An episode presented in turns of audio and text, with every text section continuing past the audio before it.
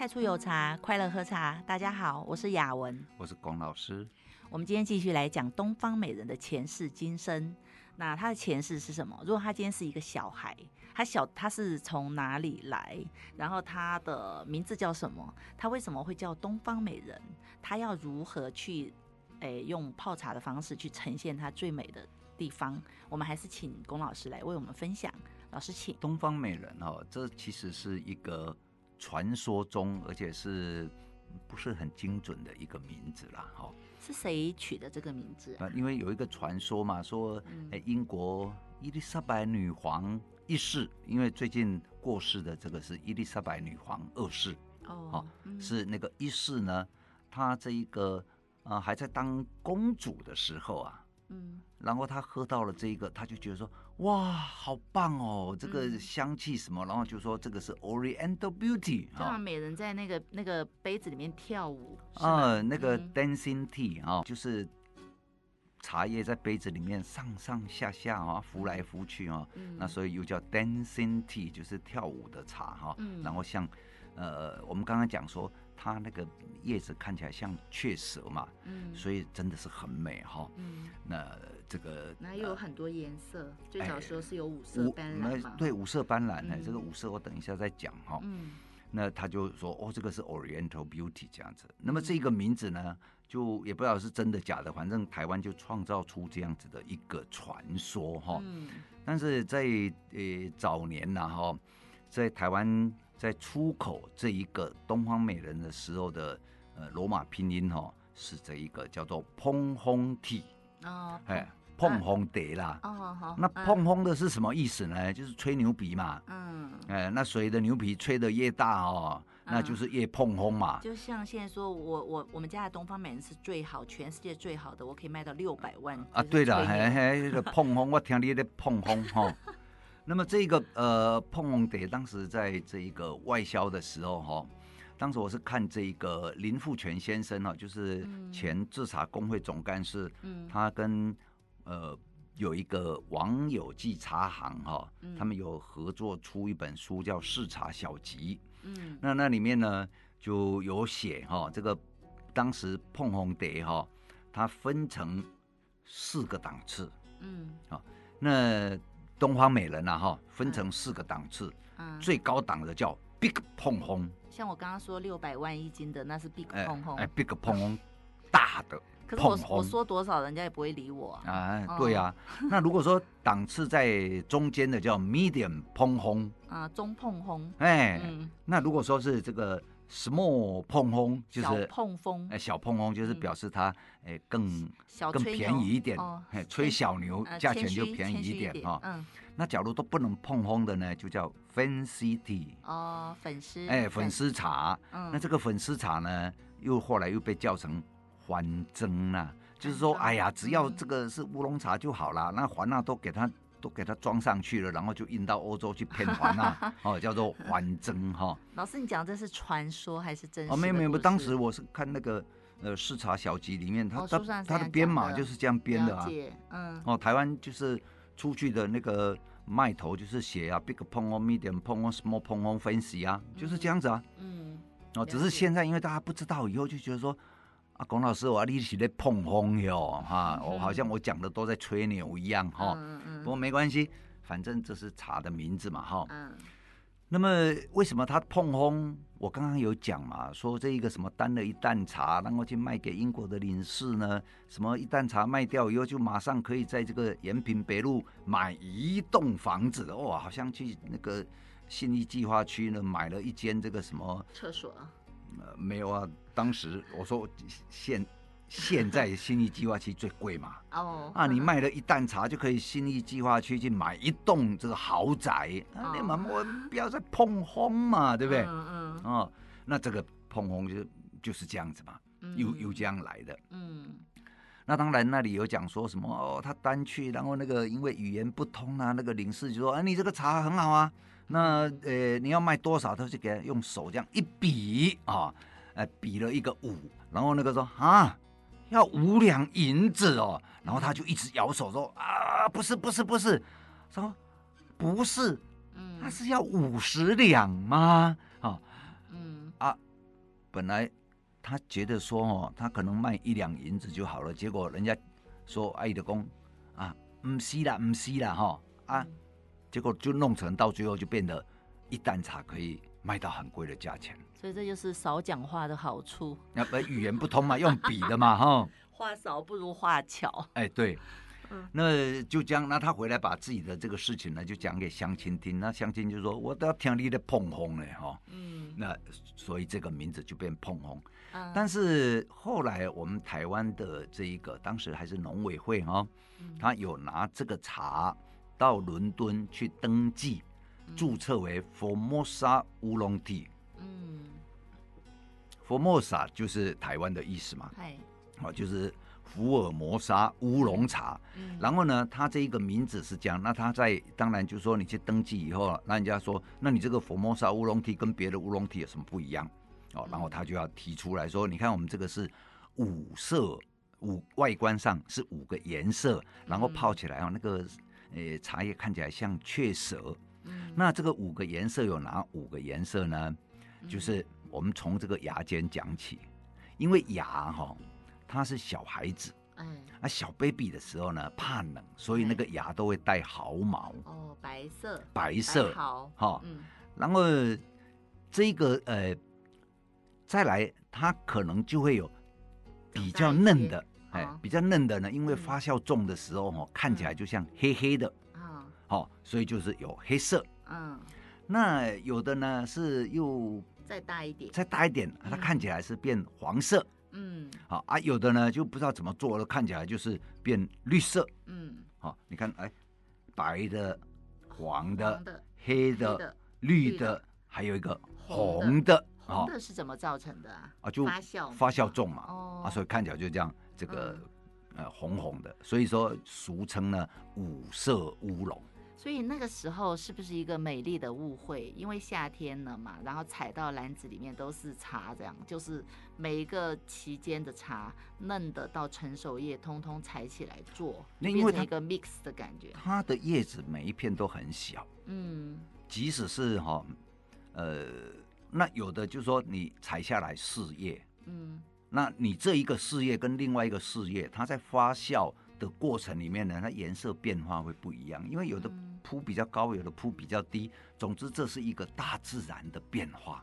哦，所以它在采摘的时候就是拼，就是有点拼，就是各种颜，诶、欸，各种成熟度拼在一起了。但是我有听说东方美人好喝，其实不一定要纯的，都是要拼的，是这样吗？呃，这个拼的话，哈，嗯，这一个概念是什么？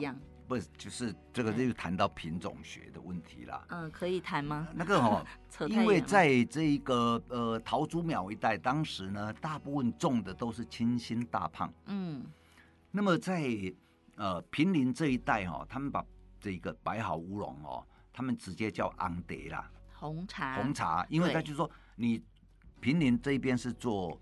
呃，文山包种，嗯，文山包种是发酵度比较轻的，嗯，然后呢，发酵度重到哦，那个茶汤泡起来哈，就很红，比较红哈。我们刚刚讲香槟色嘛哈，那如果你给它浸着，它就会更红。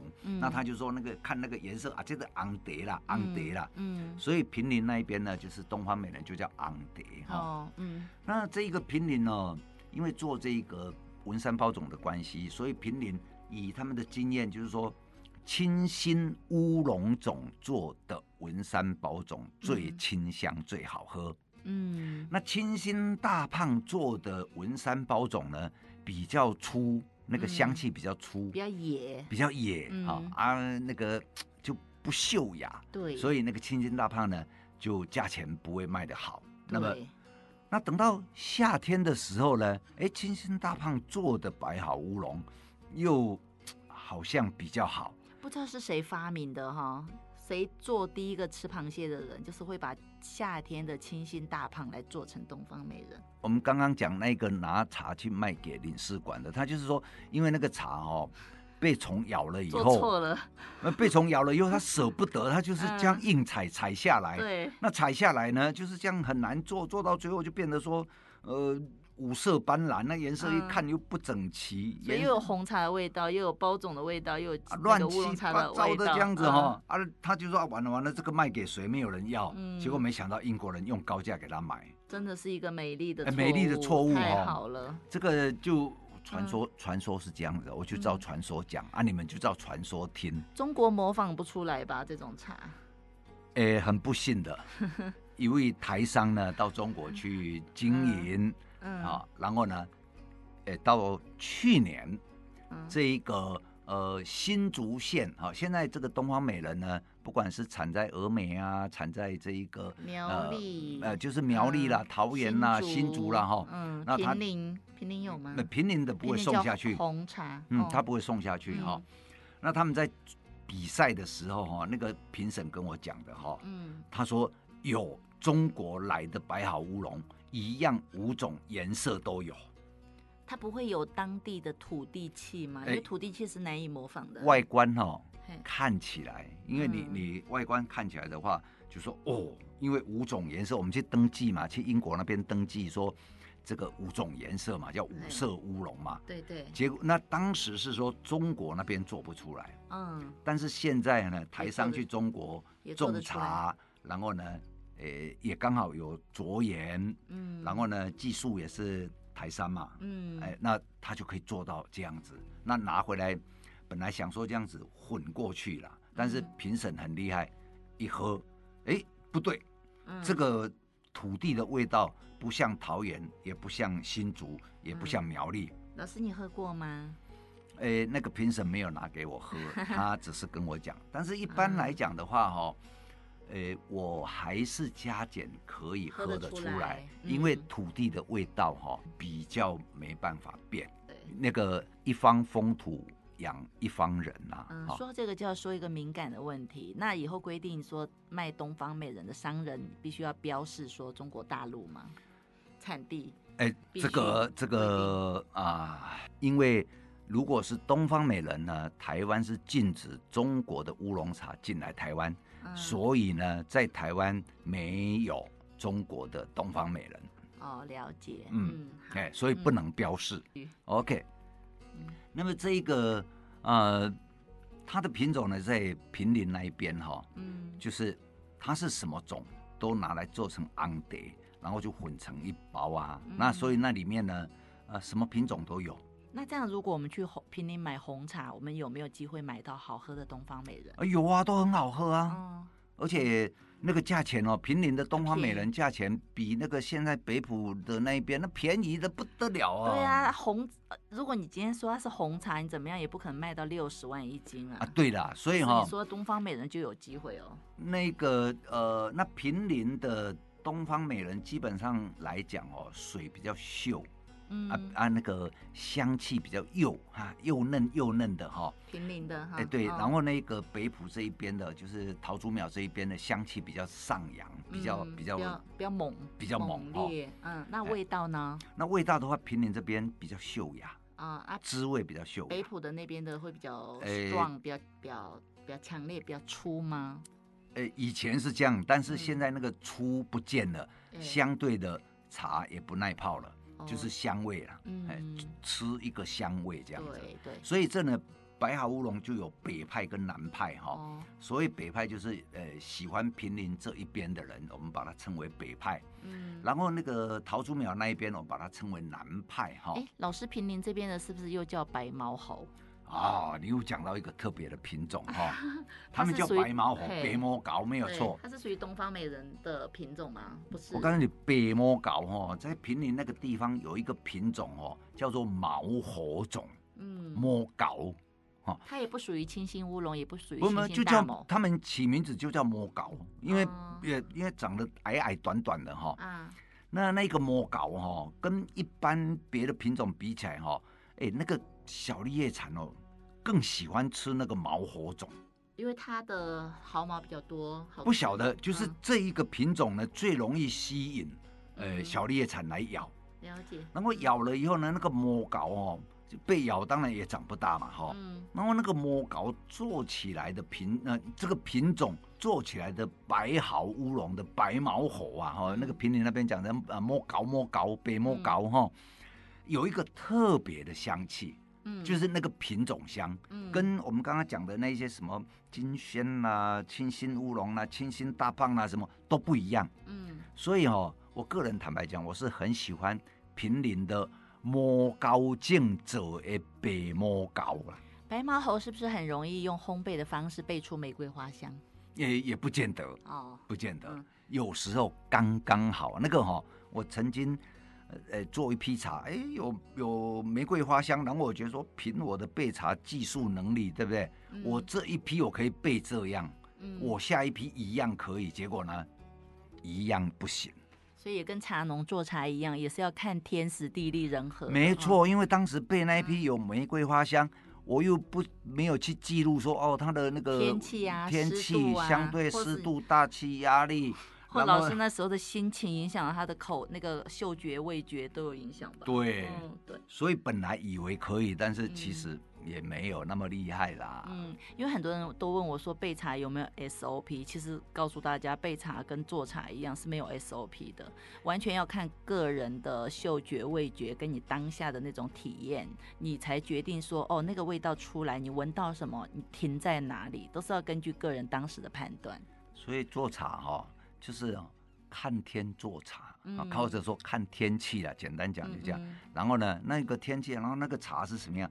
啊，就看茶做茶，所以哈、哦，嗯、它有一个方向，有一个原则性，嗯，但是它没有 SOP。对，我今天好奇，我今天刚刚听到老师说，我学到一个新的东西，就是金萱居然可以做成东方美人，然后还有特别的香气跟味道。来这里跟各位上课哦，上课哦。嗯、如果你们去茶改厂哈、哦、看哦，他第一句话就是说，任何一个品种的茶。都可以做成各种不同风味的茶。有没有很很好钻研、爱学习的茶农？他会用同一个品种的茶去做不同的茶？可以啊，因为这这个就是说，你不管什么品种，啊，任何一个品种就好了。就我们现在全世界只有一个品种，嗯，但是会因为制作技术不一样，嗯，产生各种不同的风味，从绿茶到红茶。嗯，也可以做成一百种、两百种、三百种的风味。我我是喝过金轩做的冻顶，是还不错啦。然后工作室有一支嘛，哈、嗯，对，就金轩做的冻顶茶啊。那这个时候冻顶就不是指的是一种。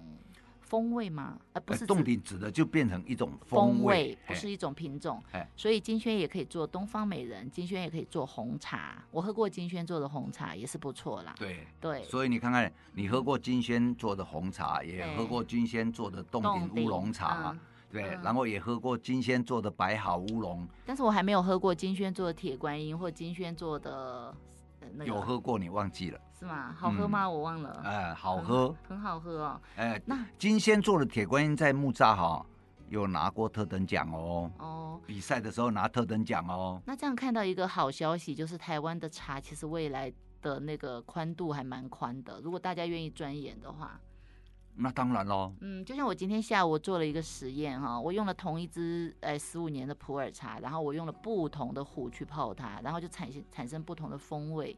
我觉得在这个相同里面去不同啊，就去求不同，我就觉得嗯还蛮有意思的。对，因为那个茶是很敏感的东西哈。嗯。你说你在泡茶的时候，嗯、那么同一个茶用不同的壶，对，同一品种。你即使是放同样的分量哈，就是按照水的等比，嗯，那出来哦还是会不一样，因为每一把壶它的厚薄不一样，对，它的材质不一样，然后呢，它的烧结温度不一样，嗯，然后它里面的气孔力不一样，嗯，然后它的形状不一样，哎，我我讲了多少不一样？任何一个不一样就会造成不一样，然后你看有四个不一样，那会有多少不一样？不好意思哦，我今天下午把一支十五年的一支还蛮一般的普洱茶。为什么说它一般？是因为我们卖的很便宜，我就觉得一般。然后我我我把它我把它用一只还不错的壶给它泡出那个九七水蓝印的那个味道了。然后龚老师发出惊叹说：“那干嘛要花那么多的钱去买那么贵的茶？九七水兰印现在哈、哦，一饼茶接近百万。对啊，那、那个、他一直就老师一直小看这支茶，也没有小看呢，他就觉得说这支茶嗯还太年轻了，所以他就卖的非常非常便宜。那今天突然把它泡出又厚又香又有层次，然后就喝出茶平时没有喝到味道。老师就说哦，原来是。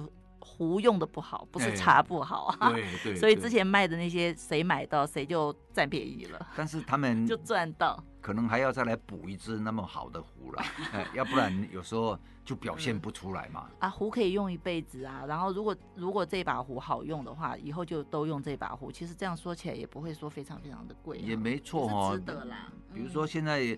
呃，在故宫里面也有啊，什么三百年啊、四百年的壶啊，嗯，啊，那个清康熙年间的啦，甚至明代的壶、万历年间的壶都有出土嘛，嗯、所以只要不破掉哦，可以用很久呢。哈，陶瓷器就是这样子嘛，哈、嗯。对对。宋朝的陶瓷器也是都还好好的嘛。对对。这个呃器具的事情哈，我们就改天找个时间来谈一谈。哎，对，我们再回来，对对，再回来谈这个白毫乌龙。所以刚刚讲，刚刚讲到有两个名字，一个叫碰烘得，一个叫做东方美人，东方美人嘛。然后白毫乌龙又是怎么样的一个？所以你刚刚听到的哈，不管叫白毫乌龙，哎，叫碰红蝶，叫东方美人，叫 Oriental Beauty，哎，指的都是在讲同一个茶类。哦，嘿，它有，它有不同的名字，哎，只是不同的名字，对不对？嗯，像洞顶就只有洞顶，哎，对呀、啊。那有的人好可怜哦，就好像有一个姓王的，对不对？比如说叫做这个呃呃叫王先生好了，那。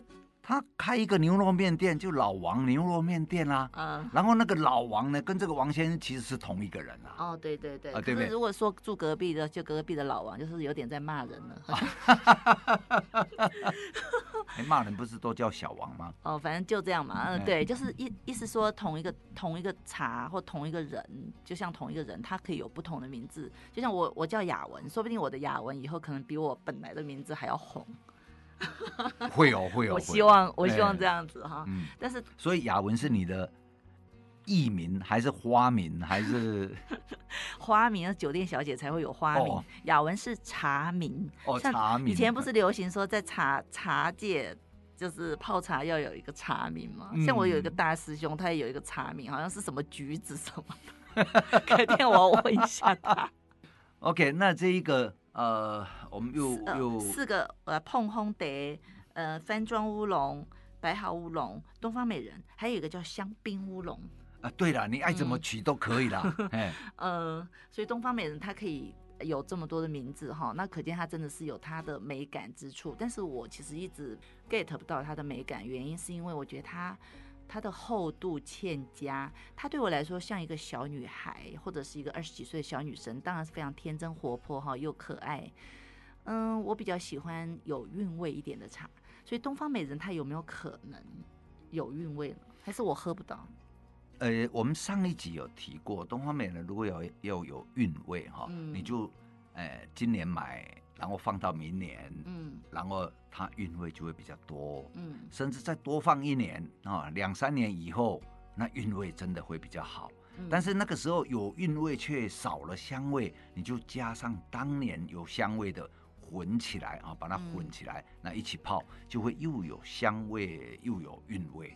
我希望有茶农他们可以去研发一个东西，比如说用洞顶茶来做东方美人，因为洞顶茶就是好像。相对来说蛮厚质的哈，厚底。呃，现在洞顶那一边哈，他们被小绿叶斑蚕咬了以后，嗯，然后，但是他们因为那个茶农有一个工作习惯啦，嗯，那他们做出来的就叫做蜜香洞顶乌龙。哦，这个工作室也有一支，说这个我就很想要说了，因为这这个蜜香洞顶我是非常有经验，我天天都在泡。为什么我会天天泡？因为它真的是好喝哎、欸。他不会说你很腻，因为我们工作室有蛮多茶，我如果腻了，我就不会喝这一支。那这支洞顶乌乌龙，它有兼具哈小绿蝉咬过的那个新香气，对，然后也有老师刚刚说的蜜香做出来的蜜香是真的有蜜香，然后还有它就是因为二零一九年烘焙的嘛哈，通常烘焙的茶我们不会当年喝，我们就会过哎过一段时间，它到现在它的活性后续发酵，它现在变得有酒香哇，所以老师你看有新香小绿蝉咬过的新香，然后有茶农做出来的蜜香，然后有酒香，然后再加上它是精致茶，因为精致茶就是它把茶梗已已经跳掉了，对，然后还有就是他当初其实得过奖的，对，得过银牌奖。那龚龚老师就觉得说银牌奖他实在是不爽，然后他就把包装拆开卖，就好像卖的比较便宜啦。嗯，但是我觉得说，如果我们今天买不起六十几万的东方美人，或者是我们没有办法找到一支同时兼具新香、蜜香、酒香的，然后还要耐泡，是不是？还要耐泡哦，这支、哦、要有滋味，哦、这这支很耐泡，这支这支我还反而建议人家买回去不要放太多茶叶，放少少的泡出来，它就有个甜甜的，然后越来越回甘，然后韵味酒香香的，我觉得好特别哦，真的很美。对，所以那个就是说，因为它最后的成型，在东方美人里面的成型，它是自然型，嗯，它没有去揉捻它。对对对。那在洞顶那一边呢，它会有一个不球团揉的动作，嗯，那那个不球团揉就把它揉揉捻起来以后呢，嗯、然后就变成这一个洞顶蜜香乌龙。所以各位朋友也不用拘泥说都要一定要喝东方美人，因为其实每一支茶都有它的优点跟美感。像这支蜜香洞顶，因为烘过啊，所以对身体寒凉体质的人喝了就会非常的舒服。嗯，尤其是现在冬开始秋天对，开始秋寒了，欸、对，慢慢的对对，地气在转冷，对对，越来越冷，喝，喝一点这样比较暖身的茶，嗯、比较暖和的哈，对，会对身体会比较好。然后重点它价格大概是六十万六万块的。呃，几十分之一吧，这个这个不方便在广播这边讲到数字哈。大家如果有兴趣的话，请私讯我们太初有茶粉砖，会有小帮手或者是工作人员帮你具体的回答。那你这样子不买，你也会不会觉得不好意思？反正问又不用给钱嘛，对不对？嗯，好，那今天因为时间的关系啊，我们就结束东方美人这一集的专题。大家如果有兴趣的话，可以一直去听，然后就会知道说东方美人的来历，那个他各种他的前世跟今生，前世今生，甚至呢，啊、呃，从平林已经平林是新北市，已经讲到这个南投的洞顶山去了。可是我现在有一个有完完蛋了，就是我现在不会去平林买东方美人了，这样子是不是不大好啊？也不会啦。嗯，那今天因为时间关系，我们就结束今天的节目。我是雅文，我是龚老师，欢迎大家持续收听，谢谢，拜拜，拜拜。